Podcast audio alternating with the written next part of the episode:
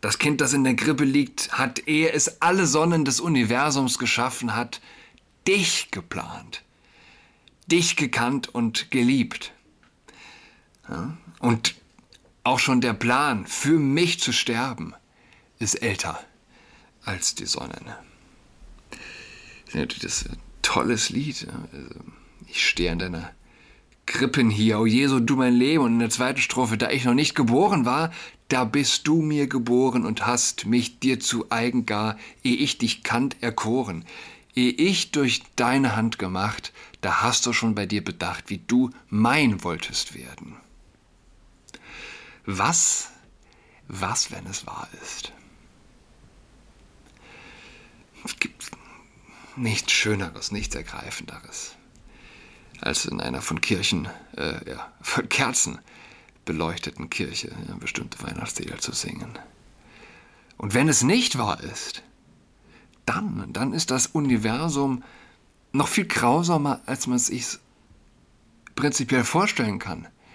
Weil wenn Schönheit eine Farce sein soll, dann bedeutet es, dass die Schönheit an, an sich eine Verarsche ist. Dann ist alles ohne Sinn. Ja? Wenn, wenn alles nur Zufall ist, dann ist der schönste Sonnenuntergang ein, ein einzig großer Stinkefänger.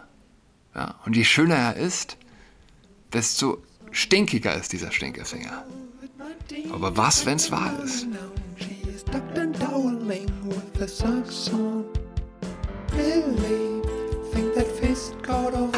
Hallo und herzlich willkommen zu Adrats Podcast. Mein Name ist Julian Adrat. Ich bin noch dabei, mich zu erholen, ja, von einem Anschlag gestern Abend. Ähm, vielleicht weiß jemand einen Rat, eine Interpretation. Ich hatte gut gekocht. Ich hatte gut gekocht. Erster Weihnachtstag, äh, ganz Klöße, Rotkohl, ganz klassisch, Vorspeise. Ähm, und äh, Nachspeise Crème Brûlée und äh, am zweiten Weihnachtsfeiertag ähm, Filet Wellington. Vorspeise Salat, Ziegenkäse, Honig, Walnüsse geröstet. Und ich hatte tolle Soße gemacht. Ich hatte, weiß nicht, knapp einen Liter Fond, eine halbe Flasche Rotwein und auch noch einiges an Port, Madeira, Rotwein runtergekocht. Eine sämige Tasse Bohnen, Kartoffelgratin, sehr schweres, buttriges, sahniges Kartoffelgratin ähm, Bratapfel zum Dessert, Vanillesoße, echte Vanillesoße. Und von allem, von allem bekam mein Freund Bilder und Videos. Und um 9 Uhr lässt er mir von Lieferando ein komplettes Abendessen für 5, 6 Personen liefern. Sudanesisch, äh, viel äh, Erdnuss, Erdnusssoßen, Hähnchenfleisch und so weiter. Wenn das kein Anschlag war, was ist dann ein Anschlag? Wer, wer solche Freunde äh, hat, braucht keine Feinde. Hier, hier trifft das zu, würde ich sagen. Und ich habe ihm geschrieben, ich werde keinen Bissen runterkriegen. Ich musste selbst bei meinem Rinderfilet kämpfen. Und ich hatte die Duxelle, also diese Paste, mit der ich das Filet einwickel, ehe ich es dann quasi mit äh, Blätterteig umwickel aus Champignons und echter Gänseleber gemacht, vom allerfeinsten. Und selbst da musste ich kämpfen, den Teller leer zu machen und ich bin kampferprobt. So viel dazu. Ja, ähm, Weihnachten. Ich hoffe, ihr hattet ein schönes Fest. Unser Priester war leider krank, aber der wurde äh, von einem guten Priester vertreten, ein wirklich, wirklich guter Priester Regens eines Priesterseminars in Berlin. Also ein Priester, der für die Priesterausbildung zuständig ist. Zum neokatechumenalen Weg gehört er und gut, man kann fragen, was zeichnet einen guten Priester aus? Es reicht ja heute schon fast, wenn er zu Weihnachten von der Menschwerdung Gottes spricht und nicht von irgendwas anderem und zu Ostern von Jesus, der stirbt und aufersteht. Aber ähm, er erzählte in der, in der Christmette eine Anekdote, seine Eltern seien nach Sachsen gezogen. Und ich habe so ein bisschen so äh, ein, ein furchtsames Zittern ging durch die Prenzlauer Bergsgemeinde. Ja, Sachsen. Ähm, naja, und er sei, er sei dort auch zum, äh, also auf Besuch war, zum Friseur gegangen. Und die Friseuse meinte zu ihm, äh, Sie sind doch in der Kirche. Sie sind doch in der Kirche. Und äh, Sie feiern doch auch Weihnachten, oder? Auch? Das ist unser Fest. Weihnachten gehört zu uns. Ja? Ja. Es, gibt eine, es gibt eine Menge Menschen, die jung und alt, die sich im völlig freien Fall kultureller und spiritueller und eben auch bildungstechnischer Ungebundenheit oder ja, Bildungsferne. Kultureller und spiritueller Ungebundenheit, Bildungsferne äh, befinden. Aber ist ja alles nebensächlich, wenn es um die eigentliche Botschaft geht. Gott wird Mensch. Das Kind, das schutzlos in der Krippe liegt, hat die Sonne erschaffen. Das Kind, das in der Krippe liegt, hat, ehe es alle Sonnen des Universums geschaffen hat, dich geplant, dich gekannt und geliebt. Ja? Und auch schon der Plan, für mich zu sterben, ist älter als die Sonnen. Das ist ein tolles Lied. Also, ich stehe an deiner Krippen hier, o Jesu, du mein Leben. Und in der zweiten Strophe, da ich noch nicht geboren war, da bist du mir geboren und hast mich dir zu eigen gar, ehe ich dich kannt, erkoren. Ehe ich durch deine Hand gemacht, da hast du schon bei dir bedacht, wie du mein wolltest werden. Was, was, wenn es wahr ist? Es gibt nichts Schöneres, nichts Ergreifenderes als in einer von Kirchen, äh, ja, von Kerzen beleuchteten Kirche ja, bestimmte Weihnachtslieder zu singen. Und wenn es nicht wahr ist, dann, dann ist das Universum noch viel grausamer, als man es sich prinzipiell vorstellen kann. Weil wenn Schönheit eine Farce sein soll, dann bedeutet es, dass die Schönheit an, an sich eine Verarsche ist. Dann ist alles ohne Sinn. Ja, wenn, wenn alles nur Zufall ist, dann ist der schönste Sonnenuntergang ein, ein einzig großer Stinkefänger. Ja, und je schöner er ist, desto stinkiger ist dieser Stinkefänger. Aber was, wenn es wahr ist? Der Priester, ich glaube, es war, es war, in der, das war in der Predigt am ersten oder am zweiten Weihnachtstag. Es war nicht, war nicht in der Christmette. Und äh, er sagte, wir glauben oft, man, man muss nur tief genug buddeln, ja, dann, dann findet man die Wahrheit. Und die Wahrheit ist eben einmal in, in, ist im Dreck. Dreck und Unrat, den man also findet, wenn man nur tief genug hinter die Fassade schaut und buddelt. Aber was, wenn es anders ist? Was, wenn die Wahrheit tatsächlich die Liebe ist? Wenn sie das Kind in der Krippe ist? Wenn es Gott ist, der sich berührbar macht? Was dann? Gestern, es war gestern, der zweite Weihnachtstag, der Priester meinte, er hat 13 Geschwister. 13 Geschwister. Und er, er sei der Älteste. Sie hatten also quasi immer Babys zu Hause. Und ich habe äh, an diesem Weihnachten etwas neu gelernt. Und ich war letztes Jahr erst zum ersten Mal bei einem Krippenspiel dabei. Meine Töchter spielten da zum ersten Mal mit. Dieses Jahr sang dann auch mein Kleinster äh, mit im Chor und ähm, die Kirche, das hat mich letztes Jahr schon verwundert, ist so voll wie, wie, wie sonst nie.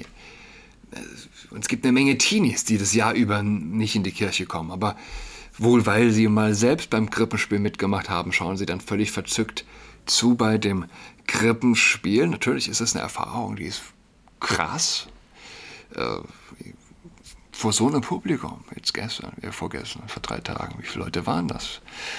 Weiß nicht, vier, fünf, sechshundert Menschen, vor denen also Kinder Theater spielen, in einer ganz besonderen Atmosphäre, mit Musik und Kerzenschein und ja, auf den Brettern sozusagen, die die Welt bedeuten. In einer Kirche, also es kommt ja alles zusammen. Ist natürlich klar, muss eine krasse Erfahrung sein, die also hier Kinder mitnehmen. Und trotzdem, ich muss dazu sagen, und ich hatte jetzt dieses Jahr wieder von einigen Menschen erfahren, die sonst gar nichts, na, gar, gar nichts mit der Kirche, Kirche am Hut haben, äh, aber eben als ja, das Krippenspiel besuchen. Es, ist, es hat eine ungeheure Bedeutung fast, fast so eine große Bedeutung wie der Adventskranz und der Baum.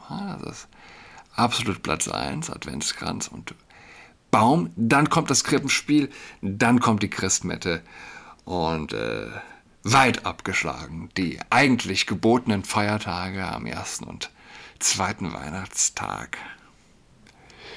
die dann am schwächsten besucht sind. Ja. Nochmal ein Kommentar. Aller guten Dinge sind drei. Ich hatte das letzte Woche ja in beiden Folgen angesprochen. Und Michael Knowles hat auch, finde ich, treffend äh, sich dazu geäußert. Er hat gesagt, auf eine bewusste Art und Weise, also beziehungsweise die, die Frage war, wen interessiert es, was der Vatikan über die Ehe sagt? Aber es sollte wirklich jeden interessieren, denn die katholische Kirche, ob es einem gefällt oder nicht, ob man es glaubt oder nicht, es ist die älteste Institution der Welt. Es ist die Institution, die unsere Zivilisation ähm, ins Leben gerufen hat, letztlich. Äh, unbestritten ähm, mehr geprägt hat als alles andere. Und äh, der grundlegendste Baustein ist nun mal die Ehe, auch politisch. Und deshalb betrifft es viele, viele Menschen auf der ganzen Welt. Die Art, Verzeihung, die Art und Weise, wie diese beiden Dinge, die katholische Kirche und die Ehe, interagieren, wird sich überall auf der Erde auswirken. Und äh, Knowles meint, es macht dann absolut Sinn, dass sich die Menschen hier Sorgen machen. Und ich hatte es letzte Woche ja auch gefragt, wird sich der, wird sich der Homokult, wird er diese ausgestreckte Hand annehmen? Und wie gesagt, der queere Weihnachtsmarkt in Schöneberg oder das queere Krippenspiel mit dem Lesbenpaar Maria Josie, ja, die ersticken, scheinen zumindest diese Hoffnung zu ersticken. Fakt ist, hatte ich dazu gesagt, sie können ihre Sexualität nicht für sich behalten und lassen schlicht und ergreifend auch unsere Kinder nicht in Ruhe. Und eins ist auch klar, es gibt keinen größeren Hass als den Hass der säulenheiligen säkulare Extremisten. Und wer ist das? Der säulenheilige säkulare Extremisten ist nicht nur der Moslem, sondern auch eben der Schwule. Und ähm, das ist auch letztlich einfach zu sehen. Und ich hatte das an vielen Stellen äh, in Kommentaren, in Hunderten von Kommentaren zu meiner Person eben erlebt. Niemand reagiert wütender, äh, beleidigender, verurteilender als der vom Konservativen angegriffene Homosexuelle. Es gibt nichts Vergleichbares. Es gibt keine größere Wut als die des äh, angegriffenen Homosexuellen. Warum ist das so? Ganz einfach, weil niemand so sehr hofiert wurde die letzten 30 Jahre. Ja? Niemand wurde so sehr hofiert wie der Homosexuelle. Und äh, er hat es eben so weit gebracht.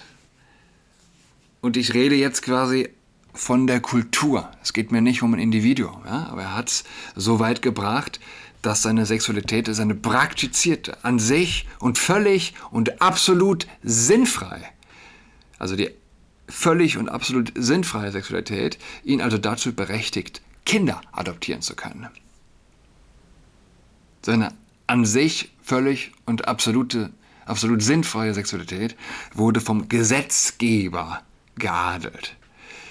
Und liebe Freunde, die logische Folge ist, war und bleibt, und wirklich schlaue Menschen haben das gewissermaßen vorausgesehen, Johannes Paul II., Huxley. Äh, die logische Folge davon ist Markus. Wir sehen also, das heute bestätigt, ja, in Markus, in Tessa Gansara. Das ist nicht eine Art Laune der Geschichte. Es ist nicht die, äh, ja, ein Zufall. Das ist kein Zufall. Es ist die logische Folge einer Denke, die sich von Liebe löst, die sich von Biologie löst, die Liebe und die Biologie voneinander löst, die Liebe von Verstand löst, die den Logos letzten Endes vom Menschen löst. Ist äh, äh, Markus alias Tessa Ganserer auf dem Frauenlistenplatz im deutschen Parlament. Ich wollte eine kurze Folge machen. Es sind immerhin Ferien. Ich bin ja nicht nur grundsätzlich angeschlagen, also über Erkältungsviren äh, im engen Kontakt mit Kindern. Sondern muss ja auch noch den Anschlag von gestern in erster Linie seelisch verdauen. Aber lass mich doch ganz kurz nochmal äh, hier in die Tagespost reinlesen. Immerhin, alle, alle guten Dinge sind drei. Ich hatte mich schon zweimal. Also zu Fiducia, wie heißt es? Supplikanz? Ja, Supplikanz. Ähm, geäußert. Also Bernhard Meuser, der mir mehr oder weniger aus dem Herzen spricht in der Tagespost. Als tief verwurzelter Katholike glaube ich mit allen Vätern und Müttern des Glaubens, mit allen Heiligen und allen Frommen, dass es eine katholische Kirche am Petrusamt vorbei nicht gibt. Nebendran sind nur rechte und linke Sekten. Das bedeutet freilich nicht, dass man nicht wie Paulus, Hildegard, Bernhard, Franziskus, Katharina dem Papst mit Freimut ins Angesicht widerstehen könnte, wo es Gründe für eine Ansicht gibt, dass der aktuelle Stelleninhaber gerade am Evangelium scheitert. Das heißt auch nicht, dass man für unfehlbar halten müsste, was der Papst fehlbar und fehlend, also wiederum am Evangelium vorbei, lehrt. Aber bis es soweit kommt, genießt der Papst einen pneumatischen Vertrauensvorschuss. Papst Franziskus als Papst annehmen heißt ihm die Rolle des Agent, Provocateur, des lieben Gottes zuzugestehen. Er hatte das angekündigt in seiner Rede im Vorkonklave, als er aufforderte, an die Ränder zu gehen. Nicht nur an die geografischen Ränder, sondern an die, an, an die Grenzen der menschlichen Existenz, die des Mysteriums, der Sünde, die des Schmerzes, die, die der Ungerechtigkeit, die der Ignoranz, die der fehlenden religiösen Praxis, die des Denkens, die jeglichen Elends. Nun geht er an die Ränder, exponiert er sich in der Liebe zu allen, die draußen sind, dehnt das Band der Pastoral bis zum Zerspringen. Zerreißen müsste es eigentlich. Wie auch immer, lehrt missverständlich und, und, und. Es ist fast nicht zum Aushalten. Ich hoffe, dass ich es aushalte. Ich hoffe, dass die Kirche diesen Papst aushält. Und äh, ja, und dass sie auch vertrauensvoll, beziehungsweise ich will das hier überspringen. Ich möchte den Unterschied um das Ganze nicht zu sehr in die Länge zu dehnen. Ich möchte den Unterschied zwischen den nach wie vor und auch im jüngsten Dokument verbotenen offiziellen rituellen Segnungen und dem allgemeinen Segen noch einmal etwas vereinfacht und dann Beispielen erklären. Erstens, absolut jeder Mensch ist segenswürdig. Zweitens, Segen setzt nicht moralische Würdigkeit voraus. Weder beim Menschen, der segnet, noch bei dem Menschen, der Segen empfängt. Und drittens, um einen Segen bitten heißt, sich mit Gottes Hilfe auf den Weg zum Guten machen wollen. Der Mensch, der gesegnet wird, kann um Segen nur im Horizont der Vater unser, bitte dein Wille geschehe bitten. Wer um Beistand für das Böse bittet, lädt eher Fluch den Segen auf sein Haupt. Viertens, auch der Mensch, der segnet, bittet Gott für einen oder für mehrere andere. Einzig um das, was Gott will. Fünftens, ein Segen ist nur dann ein Segen, wenn damit nicht der Anschein erweckt wird, etwas würde gerechtfertigt und abgesegnet, was gegen Gottes Gebot und also Sünde ist. Genau um diesen, äh, diesen feinen Unterschied geht es dem Papst in Fiducia Supplicans. Dort heißt es in Nummer 11, dass wenn bestimmte menschliche Beziehungen durch einen besonderen liturgischen Ritus gesegnet werden, das, was gesegnet wird, den in die Schöpfung eingeschriebenen und von Christus dem Herrn vollständig geoffenbarten Plänen Gottes entsprechen muss da die Kirche seit jeher nur für solche sexuellen Beziehungen als sittlich erlaubt ansieht, die innerhalb der Ehe gelebt werden, ist, es nicht, ist sie nicht befugt, ihren liturgischen Segen zu erteilen, wenn dieser in irgendeiner Weise eine Verbindung, eine Verbindung, die sich als Ehe oder außereheliche sexuelle Praxis ausgibt, eine Form der sittlichen Legitimität verleihen könnte. Deutlicher geht es nicht mehr, sind bestimmte deutsche Bischöfe in ihrer Lektüre schon bis Nummer 11 des Dokuments vorgedrungen. Nehmen wir ein paar Beispiele. Die Mutter, die ihr Kind segnet, segnet in Hinsicht auf Schutz und Bewahrung, nicht in Hinsicht auf wohlgelungene Schummeleien. Wenn ein Priester am Ende der Messe segnet, sagt er nicht, jetzt gehen mal bitte alle raus, die nicht würdig sind. Und er sagt auch nicht an der Kommunionsbank, kommen Sie mal zur Seite, wir müssen erstmal Ihre Lebensumstände analysieren.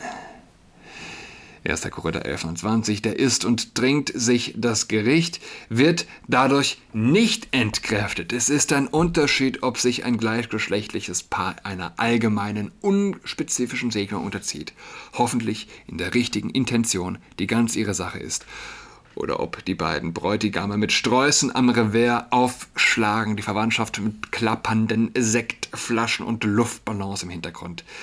Dies mit der kaum verhohlenen Absicht, sich etwas zu erschleichen, was wie er aussieht. Noch ein bisschen konkreter würde jetzt der Bischof von Speyer sagen, Kommt alle, die ihr gesegnet werden wollt, nach Maria Rosenberg. Wir machen es offiziell, feiern eine schöne Liturgie und segnen, was gesegnet werden will. Würde er die Katholiken seines Bistums einen, würde er den. Ah. Seht ihr, das ist, es ist, es ist verrückt. Man findet immer wieder Rechtschreibfehler, in erster Linie beim lauten Lesen. Würde er den keinen, äh, den Katholiken, müsste es heißen, seinen, seines Bistums einen guten Grund geben, nach Rom zu schreiben und ihn des Amtsmissbrauches zu bezichtigen.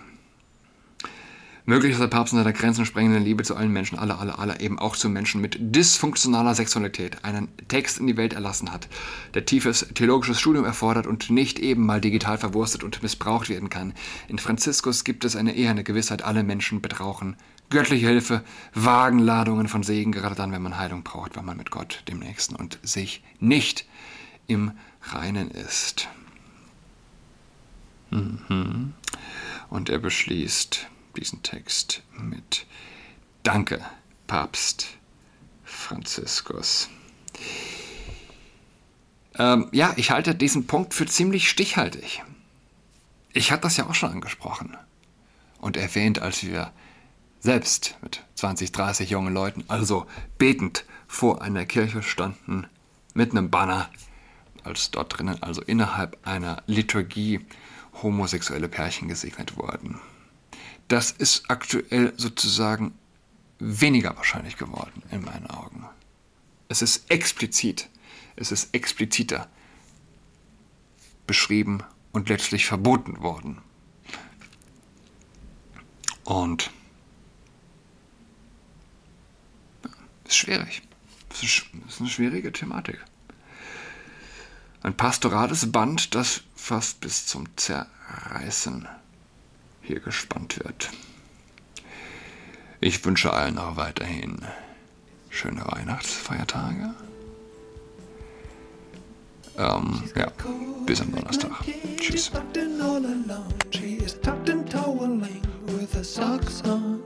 She's got COVID-19, she's tucked in all alone. She's tucked and toweling with her socks on.